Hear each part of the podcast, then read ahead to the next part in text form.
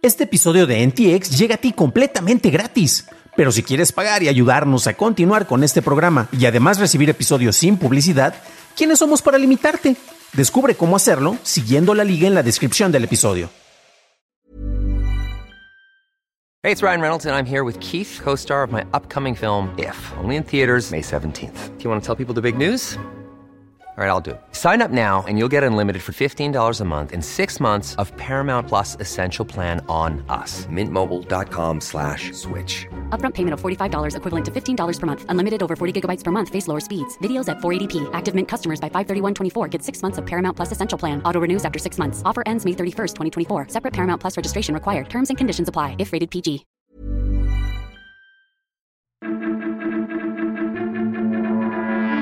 La Sedena espía periodistas, Tencent se desploma y Musk inventa los robots. Estas son las noticias de Tecnología Express con la información más importante para el 3 de octubre de 2022. Desde enero de 2021, el gigante tecnológico chino, Tencent, perdió más de 623 mil millones de dólares en valor de mercado debido a la caída en el precio de sus acciones, teniendo el desplome más pronunciado por una empresa a nivel mundial. Esto se debe en buena medida a la incertidumbre sobre la represión tecnológica por parte de China, lo cual provocó que las firmas más valiosas del gigante asiático perdieran su liderazgo ante la empresa licorera Keicho Moutai.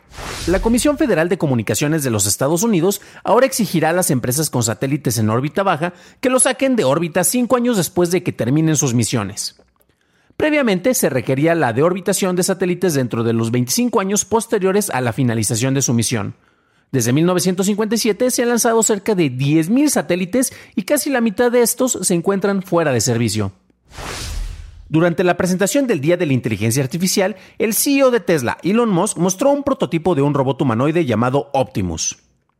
En el escenario, el robot mostró movilidad limitada, mientras que en videos de demostración fue capaz de hacer tareas como levantar cajas. Los bots usarán una versión del software Autopilot de Tesla para poder ver y mapear sus movimientos. Musk dijo que podría alcanzar un precio menor a los 20 mil dólares y dijo que espera tener el prototipo con un diseño funcional dentro de los próximos meses o próximos años. El grupo de hackers Guacamaya, responsables por el robo de cerca de 6 terabytes de información a la Secretaría de la Defensa Nacional, comentó que no son los únicos atacantes que ingresaron a los servidores de la Secretaría, ya que encontraron evidencia de códigos maliciosos presentes, algunos con fechas del 5 de julio, el cual fue dejado por otros atacantes. Guacamaya dice que pone a disposición del público la información que capturaron sin cobrar por ella, pero la persona u organismo interesado se debe de identificar plenamente, explicar sus propósitos y dar detalles sobre cómo se difundiría esta información. Pasamos a la noticia más importante del día, y es que en una investigación publicada este domingo 2 de octubre, la Red en Defensa de los Derechos Digitales reveló que la herramienta de espionaje Pegasus sigue siendo usada por parte de la Sedena en México, a pesar de declaraciones de que el spyware no se ha usado durante el actual gobierno. Los tres casos revisados a detalle sobre sus ataques corresponden a Raimundo Ramos, defensor de derechos humanos, quien ha documentado por años violaciones a los derechos cometidos por el ejército y la armada en Tamaulipas. Por otro lado, tenemos a Ricardo Rafael, periodista y analista político enfocado en temas de corrupción. Y finalmente está otro periodista, colaborador para Animal Político, cuya identidad se mantiene en secreto por su seguridad. La investigación se hizo por parte de Article 19, Social TIC, con apoyo de parte de Citizen Lab, Animal Político, Aristegui Noticias y Proceso. Esas fueron las noticias y ahora pasamos al análisis. Pero antes de hacerlos, déjanos una calificación de 5 estrellas en Spotify, Apple Podcast o un like en YouTube que no te cuesta nada. Una de las herramientas más poderosas para hacer espionaje cibernético ha sido Pegasus. Esta ha sido utilizada únicamente por gobiernos y efectivamente solo se puede licenciar a gobiernos ya que cuenta como un arma digital. El, país en el cual está el grupo que la desarrolló, que es el grupo NSO, es Israel y el gobierno de Israel tiene que aprobar precisamente la venta de esta herramienta por debido a la capacidad del poderío que tiene. Entonces no es como que cualquier persona pudiera adquirirla, sino que únicamente son los gobiernos o instituciones avaladas por el gobierno que podrían servir como intermediarios quienes pueden adquirirla para poder conseguir su uso. Después de que el grupo NSO quedó muy desprestigiado, de hecho aquí hicimos un, reporte sobre el Pegasus Project, en el cual varios medios se conjuntaron para hablar acerca de los riesgos y de las implicaciones que tenía esta herramienta y cómo se había utilizado para espiar a activistas y a, periodistas, pues eh, distintas instituciones, entre ellas el gobierno de México, se empezaron a deslindar. De hecho, el presidente Andrés Manuel López Obrador había dicho que no se renovaron los contratos, eh, por lo cual ese spyware ya no se iba a estar utilizando en México. Este domingo se reveló precisamente la investigación de la cual estamos hablando, la cual fue corroborada por Citizen Lab en Estados Unidos, en Canadá, perdón, y en ella se eh, colaboraron distintos medios, ya los mencionábamos, Animal Político, Aristegui Noticias y Proceso, y en sus distintos portales van a poder encontrar información relacionada con este caso. Y se muestran evidencias de que el spyware continúa siendo parte eh, eh, de lo que se está utilizando de las distintas herramientas utilizadas por organismos de seguridad del gobierno. Lo más alarmante es que los casos que se tienen registrados son personas que están haciendo investigación. Ya hablamos precisamente de casos que están relacionados con cuestiones de, manejo de corrupción, con violación de los derechos humanos. Y eh, esto llama muchísimo la atención, despegas distintas alertas porque estamos viendo, tenemos la frase en inglés de quién, quién vigila a los vigilantes, who watches the watchmen, y en este caso estamos viendo cómo los vigilantes están utilizando los instrumentos y las herramientas que tienen precisamente para vigilar a quienes los están vigilando a ellos, ¿no? El gobierno mexicano eh, ha estado haciendo la adquisición a través de distintos intermediarios las herramientas. Eh, fue con, a través de estos intermediarios con los cuales estuvieron haciendo la licitación precisamente para ver con quién podrían adquirir eh, esta, esta herramienta.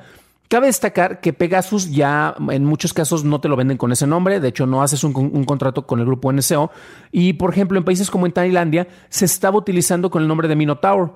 Minotauro entonces, se tiene el registro de que precisamente hay grupos como comercializadora Ansua, el cual eh, la Sedena contrató con ellos eh, la adquisición de un sistema de monitoreo remoto de información. Esto fue en el 2019. Y toda esta información fue ocultada ante la Fiscalía General de la República o a la Auditoría Superior de la Federación, por lo cual si tú solicitabas algo de información referente con esto, pues no lo ibas a poder encontrar, porque de origen la Sedena no estaba eh, manejando esta información, no le estaba revelando a organismos que en realidad deberían de tener el registro de todo esto, como lo es la, la Fiscalía. El uso de este tipo de herramientas de espionaje es un instrumento muy útil y la cuestión eh, aquí que tenemos es que no vamos a satanizar, eh, el, no vamos a condenar tanto el uso que se está haciendo de esto, porque quiero creer, en el mejor de mis optimismos, que esta herramienta se ha utilizado de manera efectiva para desbandar grupos criminales, para poder impedir que haya un mayor, una mayor propagación de violencia.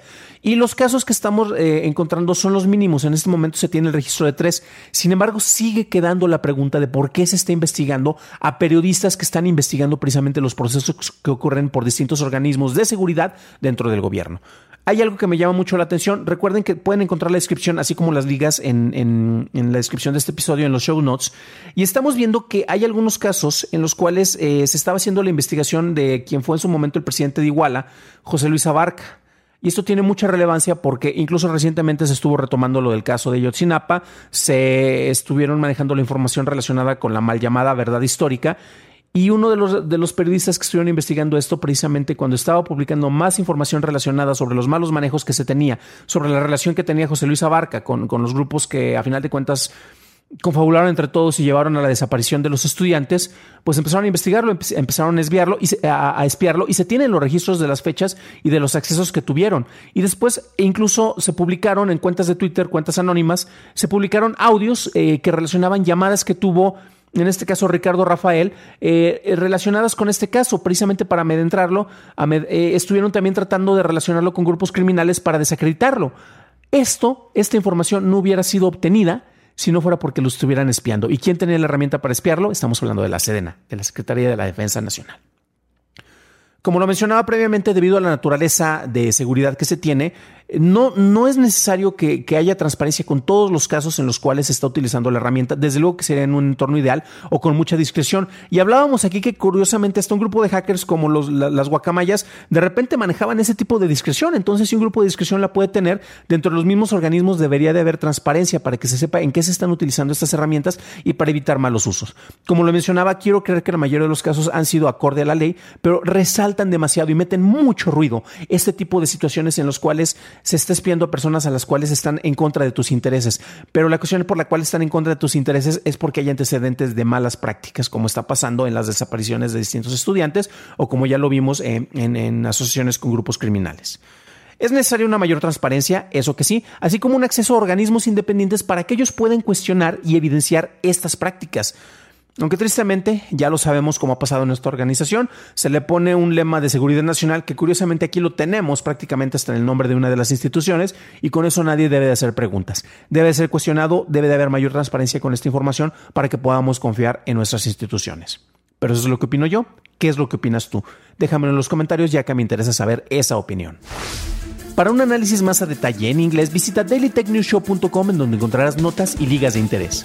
Si quieres saber más sobre el alcance y origen de la herramienta del grupo NSO, escucha nuestro reportaje especial sobre el Pegasus Project en donde revisamos el origen e impacto que tuvo esta pieza de spyware.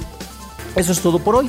Gracias por tu atención y estaremos escuchándonos en el próximo programa. Que tengas un increíble inicio de semana.